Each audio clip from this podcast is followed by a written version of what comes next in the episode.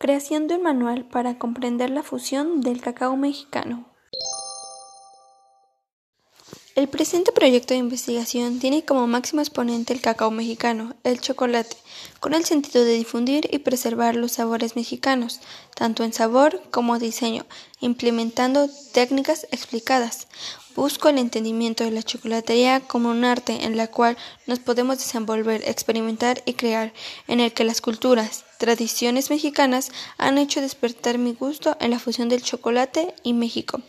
Es por esto mismo que es fundamental que exista la cultura chocolatera, en la cual podamos experimentar sabores, creando conciencia de nuestros productos y su aprovechamiento para así contribuir al comercio mexicano y a la diversidad gastronómica. La chocolatería se encuentra poco difundida, ya que se suele decir que es complicada, debido a su alto contenido en grasas y azúcares.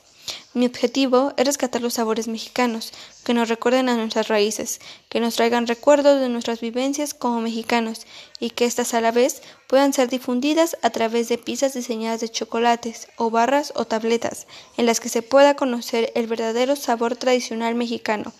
Requiero de realizar un manual en el cual quede claro y conciso el uso de ingredientes, terminología, temperaturas, historia, fisiología del chocolate y los productos a utilizar, como temperar chocolates, herramientas necesarias para diseñar y decorar, moldes, combinaciones, historias de dulces típicos mexicanos, la gastronomía y cómo podemos fusionar, combinar y encontrar un balance de sabores.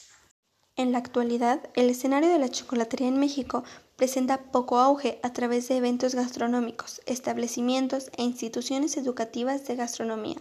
así como la poca creciente proyección nacional e internacional. Existe un mayor interés en la actividad gastronómica, la cual va ganando importancia en algunos sectores de la sociedad que lo ubican como un referente cultural de la región a través de la articulación de representaciones sociales en torno a la geografía y la historia, las cuales les aportan elementos de identificación que permiten a los actores una guía común para la acción.